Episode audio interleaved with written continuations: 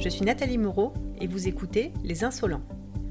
Les Insolents, c'est le premier podcast grenoblois qui vous fait découvrir le parcours de personnes inspirantes, de celles et ceux qui ont osé faire un pas de côté pour changer de vie professionnelle. On parle de ce qui a provoqué le déclic chez eux, mais également de ce qui les nourrit, de comment ils font face aux difficultés, bref, de tous leurs secrets. Coach certifié chez Geode Coaching, j'accompagne de nombreuses personnes dans cette situation et j'observe des similitudes dans les mécanismes du changement.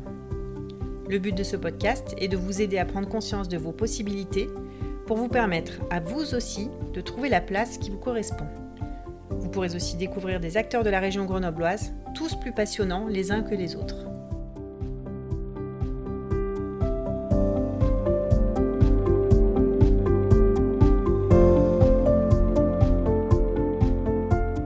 Aurélie Santarelli est une jeune femme dynamique et résiliente. Elle a créé la décharge mentale, un outil d'organisation pour aider les mamans qui travaillent à mieux gérer leur quotidien. Elle qui rêvait d'être décoratrice d'intérieur s'est finalement retrouvée dans le BTP après un BTS commercial qui lui a permis de repousser l'échéance de son orientation professionnelle. Elle a travaillé plusieurs années dans l'entreprise familiale de Placo, où elle a occupé divers postes jusqu'à en assurer la direction après le décès de son papa.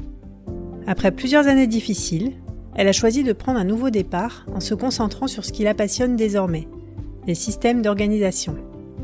Très présente sur Instagram et sur TikTok sous le pseudo What's the Mum, elle y divertit son public grâce à son humour à la Ines Reg, tout en faisant passer des messages plus profonds aux femmes au bord de la crise de nerfs. On a parlé de liquidation judiciaire, de la charge mentale, des difficiles choix qu'elle a dû faire et du numéro du prof de tennis. Alors ouvrez vos applis et venez écouter Aurélie. Aujourd'hui, sur Les Insolents, j'ai le plaisir d'accueillir Aurélie Santarelli. Bonjour Aurélie. Bonjour. Pour démarrer, je vais te demander s'il te plaît de te présenter. Est-ce que tu peux nous dire quel âge tu as, où est-ce que tu habites et qu'est-ce que tu fais dans la vie? Alors donc je m'appelle Aurélie Santarelli, j'ai 35 ans maintenant, il faut que je compte. j'ai 35 ans maintenant, j'habite euh, dans le Trièvre et je suis actuellement en reconversion professionnelle dans l'idée de créer une boutique en ligne pour proposer des outils d'organisation pour Working Mom. Les Working Mom, ah, ça c'est un vaste sujet et très utile, j'en témoigne. Qu'est-ce que tu voulais faire quand tu étais petite, tu te souviens? Euh, Monitrice d'auto-école. J'avais bien l'idée d'être dans la voiture toute la journée et pour moi je trouvais ça euh, génial. Ah, c'est peu commun pour un rêve de petite fille. Non, c'est faut pas chercher à comprendre le cerveau euh, avec lequel j'ai grandi. Donc en grandissant justement, comment tu t'es orientée pour tes études, etc. Moi, j'avais très très envie de devenir décoratrice d'intérieur. C'était bien avant toute la mode euh, qu'on avait à la télé, etc. C'était bien bien avant ça. Et à l'époque, il n'y avait pas vraiment de filière adaptée. Donc en gros, tu devais aller euh, en école d'art, en art appliqué, etc. Vu le nombre de places assez limité, ça impliquait d'avoir un dossier scolaire assez bon, ce qui n'était pas mon cas, hein. j'étais une élève moyenne à peu près toute ma vie. Donc euh, j'ai décidé de suivre le parcours euh, général classique, euh, d'aller jusqu'au lycée, avoir mon bac, et puis après on verra. Et ensuite, comment tu t'es orientée? Ensuite, je me suis orientée en BTS MUC, donc management des unités commerciales, puisqu'on était dans une ère un petit peu où à partir du moment où tu avais des études de commerce, tu pouvais faire à peu près euh, tous les métiers du monde. Et moi, j'aimais bien l'idée que, bah voilà, dans le commerce, tu peux travailler chez n'importe qui, pour n'importe qui. Donc, j'aimais bien cette idée-là. Et aussi, et surtout, parce que je savais pas ce que j'avais vraiment envie de faire. Voilà. Donc, je voulais garder les portes ouvertes tout en ayant un diplôme. Le commerce, c'est l'une des seules parties où euh, vraiment tu peux dire, bon, bah voilà, je peux me réorienter à tout moment dans n'importe quel secteur. Et alors, tu l'as fait où, ce BTS Alors, le BTS, moi, je l'avais fait à l'époque chez Westford, qui n'existe plus actuellement. Ah oui, c'était une école américaine qui était dans le centre de Grenoble, c'est ça? C'était, ouais, voilà, c'était une école de commerce, en fait, qui proposait euh, donc notamment les BTS. Suite à mon BTS, j'avais fait une année de licence euh, en alternance, où là, j'ai fait un, an d'alternance avec euh, l'agence Randstad à Saint-Exupéry à Lyon, donc tous les jours je faisais les allers-retours. J'ai beaucoup, beaucoup, beaucoup appris pendant cette année-là et je suis sortie du cursus scolaire du coup en 2008. Avec un BTS en poche. Avec un BTS en poche et une année d'alternance. Et en plein cœur de la crise, puisque 2008, euh, c'est l'année euh, subprimes et compagnie. Oui, il y a Caroline de Dabaconsigne qui est sortie en même temps que toi de son école de commerce et qui expliquait justement qu'elle était... Euh, C'était une super année pour sortir de l'école, impeccable. Et alors, qu'est-ce que tu as fait ensuite? T'as cherché du travail? Alors derrière, moi j'ai euh, mes parents qui avaient une entreprise dans le bâtiment et donc mon père est venu vers moi en me disant bon bah maintenant que tu as terminé tes études, est-ce que tu veux bien venir travailler avec nous si tu le souhaites? Il a vraiment, il est vraiment resté ouvert euh, dans sa proposition en me disant il n'y a pas d'obligation, mais si tu le souhaites, tu peux venir. Et je voulais pas. J'étais pas mûre, je voulais pas sortir de l'école et aller tout de suite dans l'entreprise familiale. Il était hors de question pour moi de, de, de faire ça. Donc je voulais vraiment essayer de voir euh, ce qui se passait ailleurs. Donc j'ai fait des boulots plus ou moins longs, j'ai eu des contrats plus ou moins longs avec des, des, entreprises tout aussi différentes les unes que les autres, des petites structures, des, euh, des, structures nationales, des contrats de deux semaines, des contrats de six mois, euh, peu importe. Mais voilà, pendant deux ans, je me suis vraiment attachée à essayer de comprendre comment fonctionnaient les entreprises autour de moi, comment fonctionnait le monde du travail. Et au bout de ces deux ans? Au bout de ces deux ans, c'est moi qui suis retournée voir mes parents et qui leur ai dit, bon, c'est bon, je suis prête, j'aimerais rejoindre l'entreprise familiale.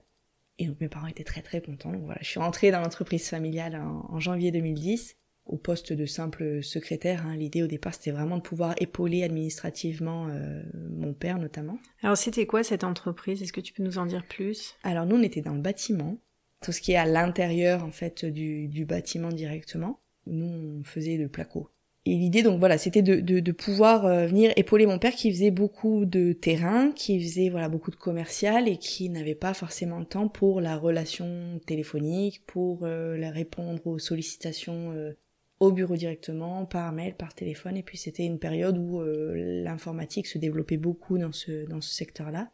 Mes parents sont pas du tout à l'aise avec l'informatique, en tout cas c'est pas leur leur cœur de métier, puis ils avaient pas non plus voilà l'envie de, de, plus apprendre que ça. Donc, quand je suis arrivée, ça a été l'une de mes premières missions. C'était vraiment ça, développer la partie mail, la partie euh, appel d'offres euh, dématérialisée, pouvoir euh, travailler sur toute cette partie-là que eux n'arrivaient pas à gérer.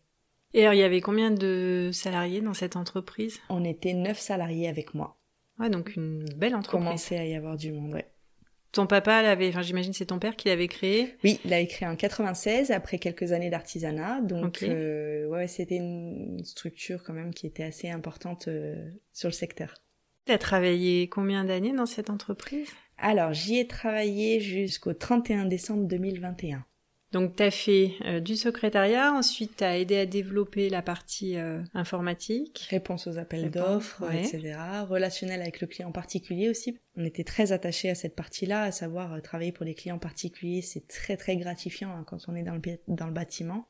On peut difficilement trouver un, métier plus gratifiant en fait que ça, mis à part fournir de la nourriture. Là, on, on crée des logements pour les gens, donc c'est quand même un super métier quoi en soi. Après cette partie-là, donc j'ai mon papa qui est tombé malade en 2017 et euh, j'ai pris plus de charges à mon compte pour le soulager au maximum, faire en sorte qu'il puisse se concentrer sur euh, sur lui et sa santé. Et donc je suis passée chargée d'affaires. Donc c'est là où j'avais un à l'époque on avait un conducteur de travaux. Moi j'étais là pour euh, chapeauter un petit peu l'ensemble et du coup il est décédé en août 2018 et c'est là où j'ai pris l'intégralité de l'entreprise à ma charge. D'accord, donc tu es devenue dirigeante d'entreprise. Ouais, avec ma maman, du coup, c'était ma maman qui était en, en, gérance déjà depuis quelques temps. Et donc moi, j'ai pris la, la, charge directrice opérationnelle. Donc tu venais d'avoir 30 ans. Voilà. Et comment ça se passait pour toi au sein de cette entreprise euh, du BTP, avec euh, notamment, j'imagine que des salariés hommes? Que des salariés hommes, en effet. Il y a, y a deux versants, en fait, quand on est une femme dans le bâtiment. Il y a le versant où euh, on est obligé de prouver vraiment, euh, il faut être euh, bon dans son métier et euh, faut pas essayer de, jeter de la poudre aux yeux parce que ça se voit, ça se voit tout de suite. Et il y a aussi le côté où souvent les hommes autour de nous veulent nous nous choyer, nous chouchouter et faire en sorte qu'on se sente bien aussi. Quand j'étais dans la cabane de chantier et que je ne disais rien, tout le monde parlait. Dès que je commençais à parler, tout le monde se taisait pour écouter. Pas parce qu'il y avait une prestance particulière de ma part, mais surtout parce qu'il voulait me mettre à l'aise, de me laisser parler. Donc il y a cet aspect-là qui était euh, très euh, doux en fait, très agréable. Et c'est clair que par contre, il faut prouver. Il faut montrer que bah, on n'est pas là non plus par hasard. Il faut que techniquement on soit au point, ou alors s'entourer de personnes qui techniquement sont très au point. Mais quoi qu'il en soit, il y a cette ambivalence-là, et c'est le cas aussi avec les salariés. Hein la difficulté, elle est plus présente avec les salariés qu'avec les clients. Les salariés, on est là pour les manager, on est là pour les faire avancer, on est là pour faire en sorte qu'à la fin de leur journée, ils soient satisfaits d'avoir travaillé avec nous. Euh, chose que le client, la relation commerciale, qu'on soit homme ou femme, elle ne change pas énormément. Et ça se passait bien? Oui, parce que j'avais la chance d'avoir avec à mes côtés des personnes qui ont travaillé pendant très longtemps avec nous et qui m'ont connu euh, avant même que je commence à travailler dans l'entreprise. Donc c'est des personnes que j'ai, je connaissais depuis euh, de très longues années et avec qui on pouvait échanger de façon claire et sincère. Pour le coup, c'était indispensable. Hein. J'ai une question par rapport à, au fait que tes parents voulaient que tu rejoignes l'entreprise. Tu as des frères et sœurs? J'ai une petite sœur. Et elle, ils lui ont proposé de rejoindre? Elle, elle est partie vivre à Lyon. Elle est partie euh, dès qu'elle a pu. En fait, elle a suivi son conjoint qui était euh, lyonnais à la base et qu'elle avait rencontré sur Grenoble à l'époque, mais qui du coup après est reparti sur Lyon. Donc elle est partie très très tôt. Donc il n'était pas question qu'elle... euh, Non, du tout. Et puis le tempérament, on n'a pas du tout le même tempérament, elle et moi. Clairement, non, c'était pas le bâtiment, c'était pas pour elle. Donc on arrive en 2020. Oui. Qu'est-ce qui se passe à ce moment-là? Il se passe la même chose à peu près pour tout le monde, à savoir Un petit truc un petit, ouais, il s'est passé un petit truc. Euh, à savoir qu'il y a eu donc euh, premier confinement au mois de mars. Et nous, donc, on avait des difficultés financières. L'entreprise avait des difficultés financières euh, suite à l'année de maladie et au décès de mon père. Et au fait que moi, j'étais pas du tout dans un état psychologique où euh, j'étais en capacité de, de, de redresser une entreprise en difficulté. Et d'arriver derrière, le confinement, fermeture des chantiers, salariés à temps partiel, impossible d'aller chez les clients particuliers, fournisseurs de matériaux fermés. Ça, ça a été le coup de grâce en fait pour nous clairement. Et on a à l'époque on était j'avais demandé de l'aide à un copilote d'entreprise pour qu'il puisse m'aider un petit peu à, à remettre l'entreprise sur les rails. Et on a retourné la chose dans tous les sens. Euh, mais vraiment hein, c'est qu'on on a essayé de tout envisager. Et la seule solution viable qu'on a réussi à trouver en septembre 2020 c'était de demander de la liquidation de l'entreprise c'était pas possible autrement en tout cas, humainement, ça allait demander beaucoup d'investissement euh, psychique. C'était à l'époque impossible pour moi de donner plus que ce que j'avais pu donner. Oui, parce que concrètement, ça faisait trois ans que tu te battais déjà pour cette entreprise. Ouais, totalement. Et ta maman, elle était OK avec cette décision? Ma maman, c'est elle qui m'a poussé même à, à arrêter parce qu'elle voyait bien que j'étais au fond du trou et qu'il était hors de question que pour sauver l'entreprise, que je me retrouve euh, dans un état euh, irrécupérable. Mhm. Donc elle me l'a clairement dit, ça a été le cas de mon mari aussi. Même si ça devait nous coûter de l'argent de fermer l'entreprise, il est hors de question que tu y laisses ta santé mentale. Tu as des enfants? J'ai deux enfants. Ils ont quel âge aujourd'hui? Ils ont 6 ans et 3 ans et demi. Ah oui, ils étaient tout petits. Oui. Pendant toutes ces Oui. années où tu t'es battu corps et âme pour l'entreprise, j'imagine que tu avais des horaires pas possibles. Des horaires de taré. Quand c'est temporaire, euh, on- je crois qu'on a tous des moments dans notre vie où on sait que bah voilà pendant trois mois il va falloir envoyer du bois. Le truc c'est que quand ça dure trois ans et que quand on fait des prévisions, on voit que euh, il va falloir que ça dure encore au moins trois ans. Il y a, il y a ce stop en fait qui se met de lui-même. Et quand en plus ma famille me dit euh, oui ben stop vraiment, là ça met à l'aise. Oui bah voilà on a raté, ça arrive Et t'as appris? Tellement. J'ai énormément appris et j'ai beaucoup appris sur moi surtout, sur euh, ma capacité à, à m'écouter, parce que pour le coup, euh, je me suis pas écoutée pendant trois ans. Et quand euh, on m'a dit oui là maintenant faut arrêter de l'extérieur, c'est là où j'ai commencé à vraiment m'écouter et à me rendre compte que oui en fait le problème venait pas de moi, le problème venait de la situation dans laquelle j'étais. Concrètement, comment ça se passe une liquidation judiciaire? Alors, une liquidation judiciaire, normalement, on la demande et c'est le juge qui décide si oui ou non il, doit y avoir liquidation judiciaire, ou s'il préfère peut-être qu'il y ait un redressement ou proposer à un repreneur. Donc nous, on a demandé et euh, le juge nous a tout de suite dit oui, en effet, bah votre situation là, je la comprends, on va arrêter là. Donc oui, je valide euh, votre demande de liquidation judiciaire. Et ça a été un réel soulagement en fait de voir que bah, il y avait euh, une personne extérieure qui connaît pas du tout notre structure, qui nous connaissait pas du tout, qui nous disait bah, vous avez fait le bon choix. Et alors ça donne quoi une liquidation judiciaire? Concrètement, il se passe quoi? T'as un liquidateur qui prend la place en fait de l'entreprise, qui euh, se rémunère du coup sur l'argent qui est disponible pour l'entreprise, qui va faire en sorte de chercher l'argent qui nous est dû et qui Mhm. va faire en sorte avec cet argent de payer dans un ordre très précis en fait qui est établi par la loi. Oui. qui va euh, faire en sorte de payer les uns et les autres. La priorité, c'est les salariés. Derrière, tu vas avoir tout ce qui va être URSAF et compagnie, donc l'État. Ensuite, les banques. Et ensuite seulement tes créanciers. Donc tu vois, c'est très échelonné et puis c'est très cadré par la loi, quoi qu'il arrive. Concrètement, ça a pris combien de temps? Alors là, on arrive sur la fin, on a reçu une convocation pour octobre, donc à la fin de l'année, on devrait, euh, on devrait pouvoir clôturer la liquidation. Donc un peu plus d'un an, quoi. Voilà, parce que nous, on n'avait pas spécialement de dette, en fait, c'est ce qui fait qu'on n'a pas pu passer en redressement judiciaire, par exemple, parce qu'on ne Mhm. devait pas de l'argent à qui que ce soit. C'est juste qu'à la fin de chaque mois, on était à zéro. c'est tout. Donc toi, tu te retrouves euh, fin 2020. Je suis licenciée de l'entreprise au 31 décembre 2020. Et suite à quoi on propose donc un CSP, comme à toutes les personnes qui sont licenciées économiques, hein, on propose un CSP, donc on a un contrat de sécurisation professionnelle. C'est un statut un peu particulier de demandeur d'emploi en fait, tout simplement. Contrat en fait que j'accepte parce que j'ai déjà dans l'idée de me reconvertir. Et pour me reconvertir, il faut que je me forme. Donc à partir de ce moment-là, en CSP, vu qu'on a cette possibilité de, de suivre un certain nombre de formations, et une enveloppe de formation qui est très importante, je l'ai accepté dans cette euh, optique-là. Dans l'optique de me dire, ben voilà, tu vas prendre tout 2021 pour te former, apprendre les bases en fait d'un nouveau métier. Je savais pas encore lequel. Hein. D'accord. tu savais que tu voulais te reconvertir voulais et te changer. former. Voilà, je voulais changer. Euh, je voulais pas rester dans le bâtiment, je voulais pas rester dans le secrétariat. Je... Voilà, j'ai j'ai pris tout le début d'année pour euh, faire euh, la liste de tout ce que je voulais plus.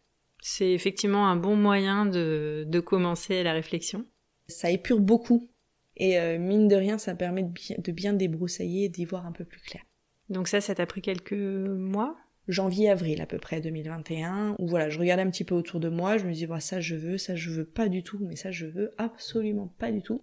Et est arrivé euh, un moment où euh, je me suis dit, bah oui, en effet, moi ce que je veux en fait, c'est travailler via les réseaux sociaux, travailler via un site internet, travailler à distance en fait, garder quand même le, re- le relationnel avec euh, les vrais gens, donc Mhm. via les réseaux sociaux notamment, et puis pouvoir avoir euh, mon confort de vie que j'ai perdu ces dernières années, à savoir euh, emmener mes enfants le matin à l'école, euh, les récupérer le soir, pouvoir adapter mon, mon planning si je me rends compte que bah voilà il y a une sortie scolaire ou que mon enfant est malade, euh, pouvoir adapter tout ça Ah ouais, c'est quelque chose que t'as pas pu faire pendant trois ans totalement. et que t'as découvert là euh, en début d'année, quoi. J'ai eu cette grande chance-là, du coup, d'avoir ma maman, mon mari, ma belle-mère, etc., qui étaient autour de moi pour pouvoir gérer les enfants, parce que concrètement, moi, pendant ces trois années, je déposais mes enfants le matin à 8h15, et je rentrais chez moi à 20h30.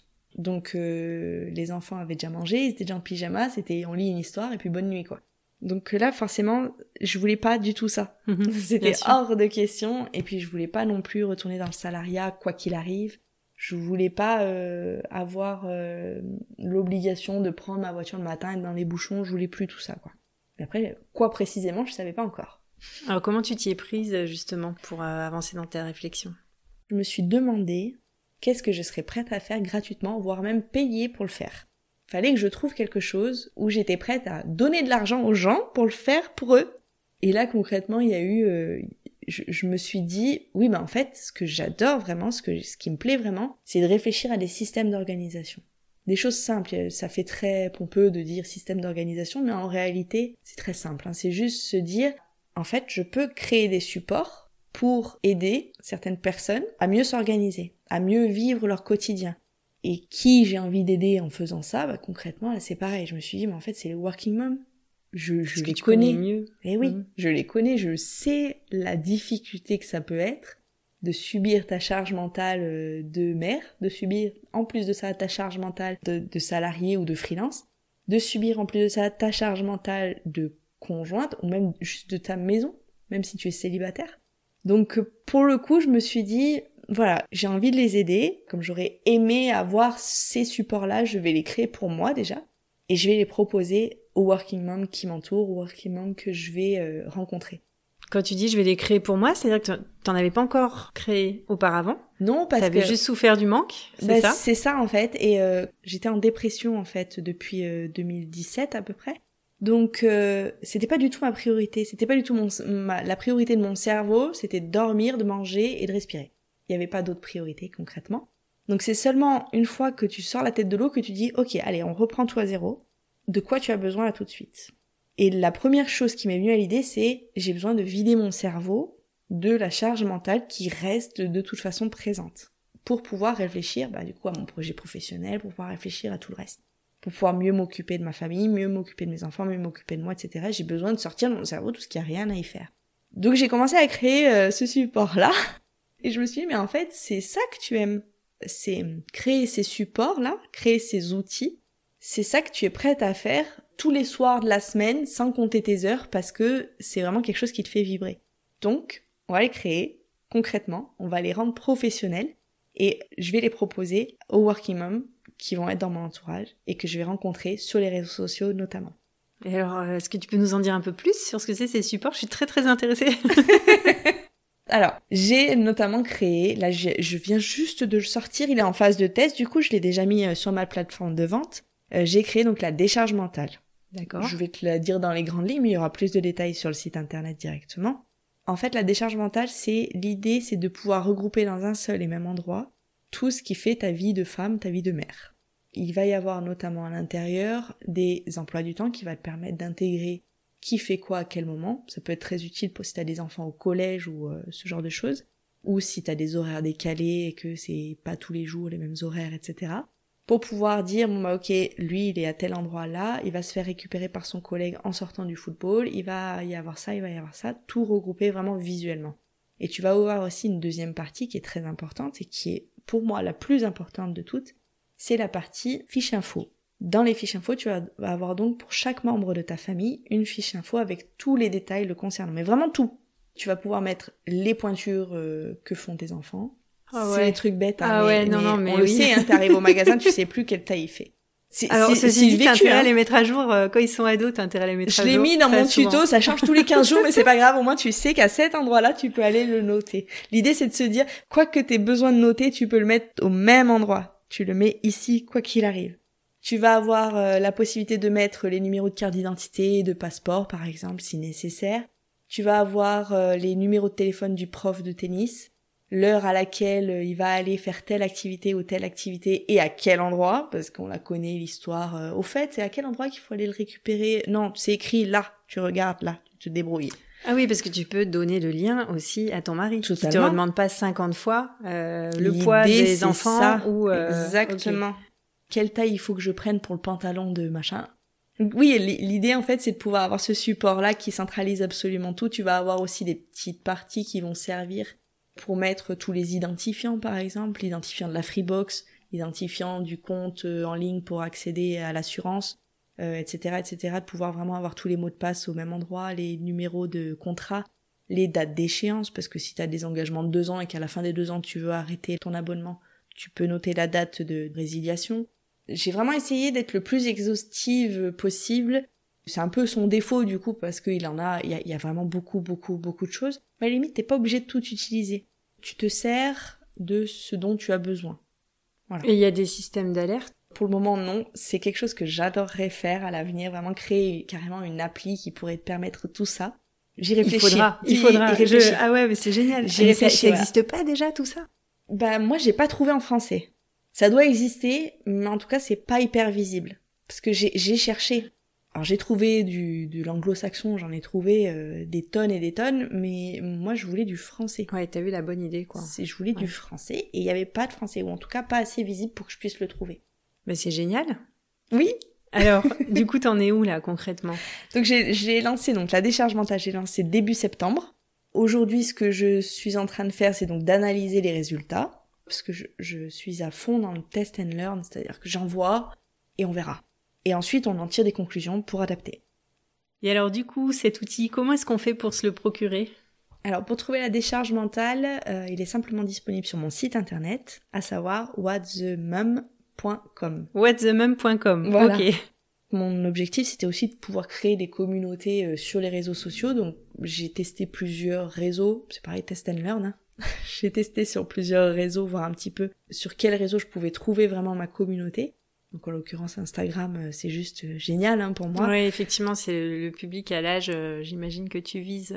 C'est ça, et, je, je, sais pas, il y a une espèce de fluidité, de simplicité mm. quand on échange ensemble. En fait, je suis à l'aise. J'aime vraiment être sur ce réseau social là. Et j'ai énormément de retours. Dès que je poste une story, euh, j'ai une dizaine de messages qui arrivent. C'est génial. J'adore ça, quoi. Donc, tu as une communauté qui est très active. Oui. Oui, ça, c'est important. Et très engagée. Euh, alors, je partage ton point de vue sur Instagram. Je trouve que les gens, ils sont extrêmement bienveillants, mm. contrairement à d'autres euh, réseaux sociaux, y compris euh, LinkedIn, où parfois, tu te rends compte que ça part en vrille dans les commentaires. Ouais. Et j'aime beaucoup ce réseau-là aussi. Ouais, c'est, c'est... Contrairement à ce qu'on pourrait penser, c'est pas si guindé que ça. Et puis, il y a cette possibilité-là d'en faire vraiment ce qu'on veut. C'est tellement large, en fait, en termes de possibilités de support, etc que tu peux vraiment en faire ce que tu veux, quoi. Bah, t'as pas que des photos de filles qui posent avec les dernières baskets qu'elles ont achetées. C'est mhm. faux. Et à côté de ça, euh, je me suis dit, par acquis de conscience, je vais aller voir TikTok. J'ai 35 ans, mais j'ai le droit d'aller voir TikTok. Et il s'est passé un truc merveilleux, là, il y a 10 jours. À savoir que je suis passée de 95 abonnés à 12 000. Parce que, euh, justement, il y a cette pénurie de gens un peu plus âgés, et forcément, il y a des utilisateurs en fait de plus de 30 ans et quand on arrive et que on apporte euh, des vraies clés en fait pour ces personnes-là, des réponses à leurs interrogations, bah d'office il y a un engagement derrière. Et je me rends compte que bah voilà, c'est pas parce que ça s'appelle TikTok que c'est forcément à bannir de nos idées de discussion euh, ou de, de marketing digital. Je me retrouve avec ces deux plateformes donc TikTok et Instagram. Les deux sont totalement différentes et elles se complètent énormément. Et pour le coup, je me suis dit, bon bah voilà, je crois que tu as trouvé ce que tu voulais faire en termes de communication. Donc clairement, je vais communiquer maintenant sur ces deux réseaux-là. Euh, donc avec la partie blog du coup que je vais lancer à fin octobre, où là par contre on sera plus sur des euh, articles de fond, on va rentrer plus en profondeur en fait sur les sujets que j'ai envie d'aborder, sur les thèmes que j'ai envie d'aborder. Donc la charge mentale, l'organisation, la vie parentale, etc. On va pouvoir rentrer un petit peu plus en profondeur euh, grâce au blog. Pour faire tout ça, tu te fais accompagner. non mais ça me fait délirer quoi. Donc, grâce à mon CSP, j'ai pu faire tout un parcours de formation que j'ai pas encore terminé, qui se termine en novembre, du coup, vraiment quasiment toute l'année, où euh, je suis des, différents parcours via Live Mentor. Et donc, dans Live Mentor, en plus de ta formation, tu as donc un mentor qui va t'aider à la réalisation de ton projet professionnel. Donc, j'ai cette partie-là qui me permet d'avoir un œil extérieur et expérimenter, en fait, sur ce que je suis en train de faire. C'est pas rare qu'on me dise, attends, t'es en train de partir dans tous les sens, recentre-toi. Il y a cette partie-là qui m'a permis du coup de vraiment me professionnaliser dans mon discours. Parce que envoyer des vidéos sur internet, sur les réseaux sociaux, pas besoin d'être professionnel pour le faire. Mais vraiment se professionnaliser, c'était très important d'avoir ce guide-là. Et en plus de ça, donc moi je suis rentrée en couveuse entreprise au 1er septembre via le contrat CAP.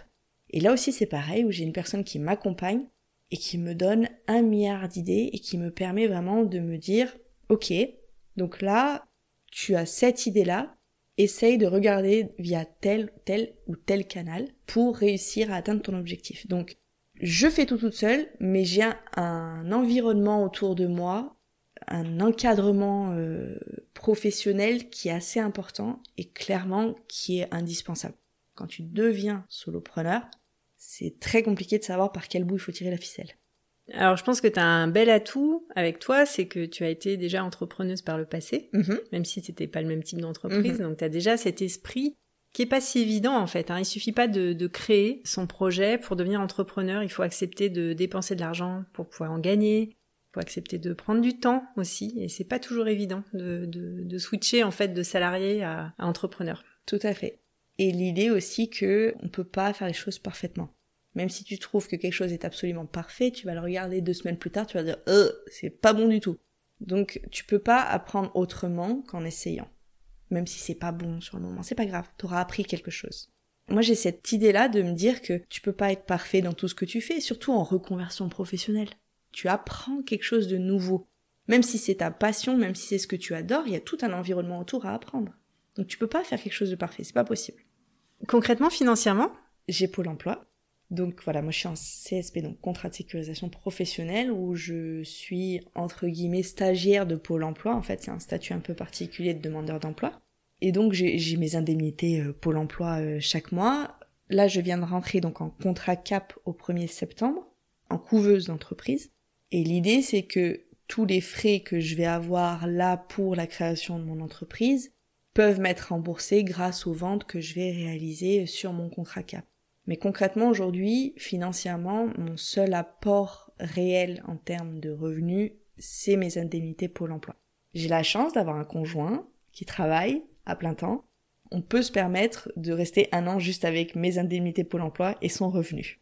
Je me suis donné tout 2021 pour mettre les choses en place. 2022, l'idée c'est de pouvoir avoir un réel salaire avant juin 2022 quoi. Si tu pouvais prendre une machine à remonter le temps et aller voir Aurélie qui était en train de s'orienter à 18 ans, à choisir son BTS, etc., qu'est-ce mmh. que tu aurais envie de lui dire? Bon, déjà, blague à part, 18 euh, ans pour choisir ta carrière de vie, on est d'accord que c'est beaucoup trop tôt. Qu'est-ce que je lui dirais? Je lui dirais de, de croire en elle, tout simplement. On s'en fout de la filière. Aujourd'hui, on est dans un monde où c'est plus tu rentres à l'usine à 18 ans et puis t'en sors à la retraite, c'est fini. Il y, a, tellement de possibilités différentes. Concentre-toi là sur ce que tu es en train de faire, crois en toi, parce que de toute façon, quoi qu'il arrive, tu y arriveras. Et puis si tu changes d'avis, c'est pas grave. T'as toute ta vie pour changer d'avis. Merci beaucoup Aurélie. Euh, merci à ce toi. moment passé ensemble et la belle énergie que tu dégages, surtout après euh, ce que tu as traversé, parce que c'est c'est pas évident, je pense. Ouais. Et on sent que tu es résiliente et puis tu as plein de projets, donc euh, ça peut donner de l'espoir à pas mal de personnes. J'espère, j'espère. Vraiment. Merci beaucoup et puis à bientôt sur les Insolents. Merci. Les Insolents, c'est tout pour aujourd'hui. Si vous aussi, il vous prend l'envie d'être insolent, si vous avez un projet et que vous souhaitez un accompagnement professionnel, je serai ravie de vous soutenir dans cette grande aventure. Rendez-vous sur mon site www.geotcoaching.fr où vous pourrez également retrouver les notes de l'épisode dans la rubrique podcast. Et comme d'habitude, si vous souhaitez soutenir ce podcast, transmettez-le à deux personnes, notez-le sur iTunes, laissez-y un commentaire, abonnez-vous, restons connectés. À bientôt sur les insolents.